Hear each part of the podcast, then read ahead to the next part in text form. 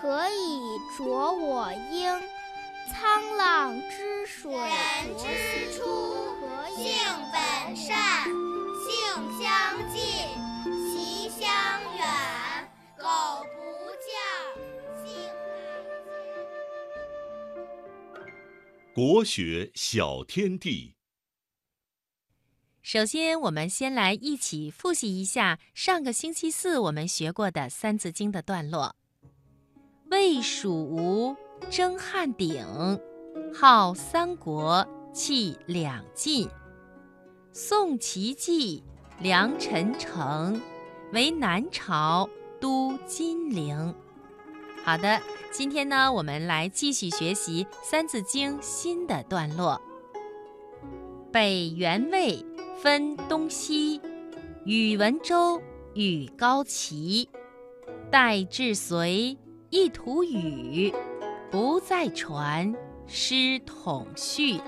我再来读一遍：北元魏，分东西，宇文周与高齐，戴至隋，一图语，不再传，师统序。下面呢，张晶姐姐来给小朋友们讲一讲上面这段话说的是什么意思。北元魏分东西，是说北朝呢指的是元魏，元魏后来也分裂成为东魏和西魏。宇文周与高齐，是说西魏呢被宇文觉篡了位，建立了北周；东魏呢被高阳篡了位。建立了北齐，代至隋，一图语，不再传师统序。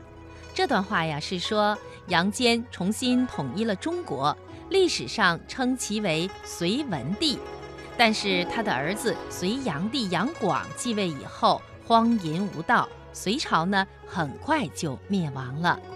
听广播的小朋友，你明白了吗？好的，我再来读一遍。